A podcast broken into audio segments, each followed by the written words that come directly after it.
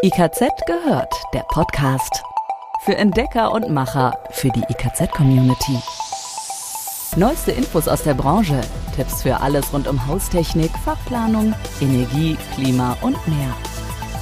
IKZ, schon gehört?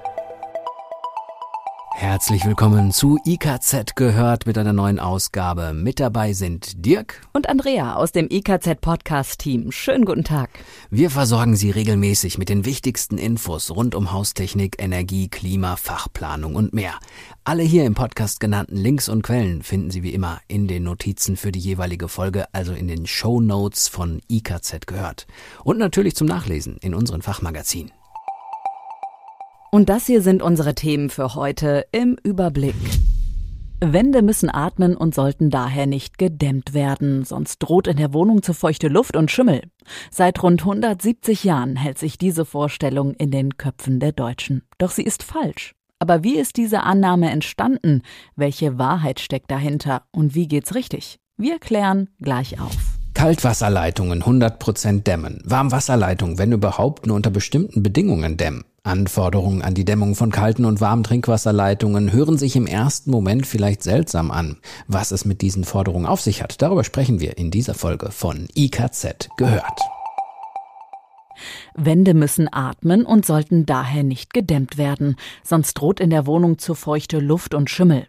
Wie gesagt, seit rund 170 Jahren hält sich diese Vorstellung in den Köpfen der Deutschen. Doch sie ist eben komplett falsch. Denn Belüftung und Austausch von feuchter, verbrauchter Innenluft erfolgt nicht über die Wände, sondern durch das Öffnen der Fenster oder eine Lüftungsanlage. Darauf weist das vom Umweltministerium Baden-Württemberg geförderte Informationsprogramm Zukunft Altbau hin. Wände selbst können nicht atmen. Schimmel an Wandstellen ist die Folge eines zu geringen Luftwechsels, nicht wegen der Dämmung der Fassade. Eine Dämmung der Außenwände vermindert vielmehr das Schimmelrisiko, da sie die Oberflächentemperatur der Wand erhöht. Die Vorstellung, gedämmte Fassaden seien schädlich, geht auf einen Messfehler aus dem 19. Jahrhundert zurück. Unterlaufen ist er Max von Pettenkofer. Pettenkofer ist einer der Begründer der modernen Hygiene und schuf eine wesentliche Grundlage für die Entwicklung des Periodensystems. Doch bei der Wandatmung täuschte er sich. Von fehlerhaften Messergebnissen ausgehend, der offene Kamin wurde nicht verschlossen, kam der Forscher zu dem Schluss, Steinwände seien atmungsfähig. Bereits seit 1928 ist diese Theorie widerlegt. Die Idee war aber in der Welt und bekam ein Eigenleben. Richtig ist, durch keine Art von Wand ist ein relevanter Austausch von Luft möglich. Die Abgabe von feuchter, verbrauchter Luft nach draußen erfolgt fast ausschließlich über das Lüften oder über undichte Fenster. Letzteres ist besonders in unsanierten Häusern der Fall. Frank Kettler von Zukunft Altbau bestätigt, Alte Fenster lassen über undichte Fugen unkontrolliert Außenluft nach innen, aber auch viel Heizwärme ins Freie, und zwar vor allem gerade dann, wenn es draußen kalt ist. So entsteht die ungemütliche Zugluft. Bei neuen Wärmeschutzfenstern ist das nicht der Fall. Sie haben keine undichten Fugen. Dadurch zieht es nicht mehr. Die Wohnung muss gezielt gelüftet werden. Geschieht das nicht, drohen dicke Luft und an schlecht gedämmten Bauteilen im schlimmsten Fall sogar Schimmel. Der gesundheitsschädliche Pilz wächst dort, wo warme, feuchte Raumluft auf kalte Oberflächen trifft und kondensiert. Darin sind sich alle Baufachleute einig. Markus Weissert vom Fachverband der Stuckateure für Ausbau und Fassade Baden-Württemberg sagt dazu, eine fachgerechte Wärmedämmung vermindert maßgeblich das Schimmelrisiko, denn mit ihr bleiben die Innenseiten der Wände warm. So wird vermieden, dass sich Feuchtigkeit aus der Luft auf ihn niederschlägt, erklärt der Experte. Markus Weissert ist sich sicher, Dämmen ist deshalb eine sehr effektive Strategie gegen die Schimmelgefahr. Und regelmäßiges Lüften geht am besten so. Die Feuchtigkeit in der Luft wird am besten durch regelmäßiges Querlüften niedrig gehalten. Dreimal täglich für einige Minuten gegenüberliegende Fenster ganz aufmachen reicht häufig aus. Auf keinen Fall sollten Fenster längere Zeit gekippt bleiben, auch nicht im Schlafzimmer oder der Toilette. Dadurch kühlen die Wände nur unnötig aus. Hilfreich ist ein Hygrometer. das den relativen Luftfeuchtegehalt misst. Liegt der Wert längere Zeit über 60 Prozent, ist Lüften angesagt. Wem das alles zu aufwendig ist, sollte sich eine automatische Lüftungsanlage zulegen. Denn mit ihr gelingt ein ausreichender Luftaustausch am effektivsten. Moderne Lüftungsanlagen lüften automatisch. Die Nutzerinnen und Nutzer müssen sich nicht mehr darum kümmern. Wie praktisch. Systeme mit Wärmerückgewinnung sparen außerdem wertvolle Heizenergie. Je nach gewähltem System verhindert das maschinelle Lüften außerdem, dass Lärm, Feinstaub, Pollen und Insekten in die Räume gelangen. So wird das Wohnen komfortabler. Es ist wie bei der Geschirrspülmaschine, sagt Frank Hettler von Zukunft Altbau.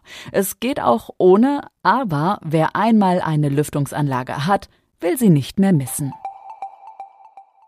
Legionellen und Trinkwasser ein sensibles Thema. Und die Medien greifen es regelmäßig auf, vor allem wenn es wieder zu Ausbrüchen gekommen ist oder Menschen sogar gestorben sind.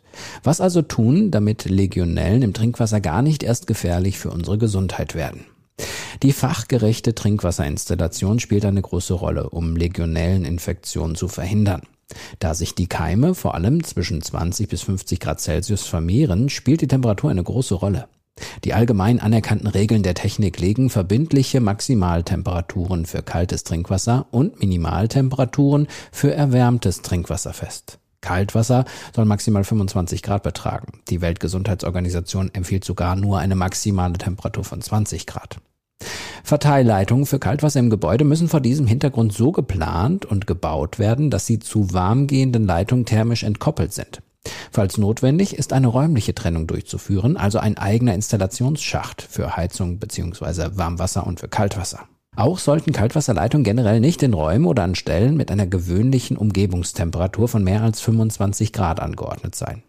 In der Praxis ist das nicht immer möglich. Zum Schutz vor Erwärmung bei erhöhten Umgebungstemperaturen, zum Beispiel in gemeinsamen Schächten, Vorwandinstallationen oder Technikräumen, sind Rohrleitungen deshalb zu dämmen. Rohrleitungen, die zum Beispiel in Technikzentralen, Medienkanälen und Schächten mit Wärmelasten und möglichen Umgebungstemperaturen größer 25 Grad verlegt werden, sind danach zur Verzögerung einer Aufwärmung mit 100 Prozent Schichtdicke zu dämmen. Die Dämmstärke entspricht also dem Rohrdurchmesser.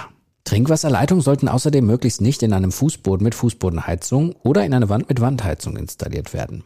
Wenn doch eine Trinkwasserleitung in einem Fußboden parallel zu einer Transportleitung für warme Medien verlaufen muss, müssen bestimmte Mindestabstände eingehalten werden. Trinkwasserleitungen sollten auch nicht unterhalb von Fußbodenheizung verlaufen, sondern mit einem Abstand an der Wand entlang um die Fußbodenheizung herumgeführt werden und nach Möglichkeit auch keine Transportleitung für Heizung oder Warmwasser kreuzen.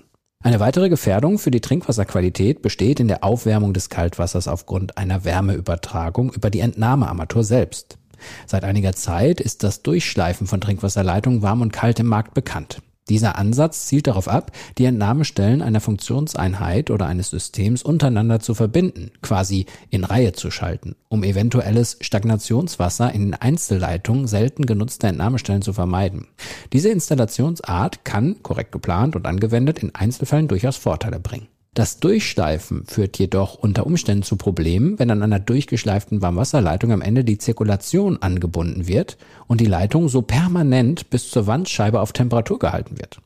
Aufgrund von Wärmeleitungen, zum Beispiel über den metallenen Armaturenkörper, kann es dann zu einem Wärmeeintrag und einer Aufwärmung der nebenliegenden Einzelzuleitung für Kaltwasser kommen. Um diese Wärmeübertragung zu vermeiden, sind die Armaturen über eine kurze, nicht zirkulierende Anbindungsleitung, insbesondere von Wand- und Unterputzarmaturen, 15 bis 50 Zentimeter, je nach Installationssituation, an das Warmwassersystem anzubinden.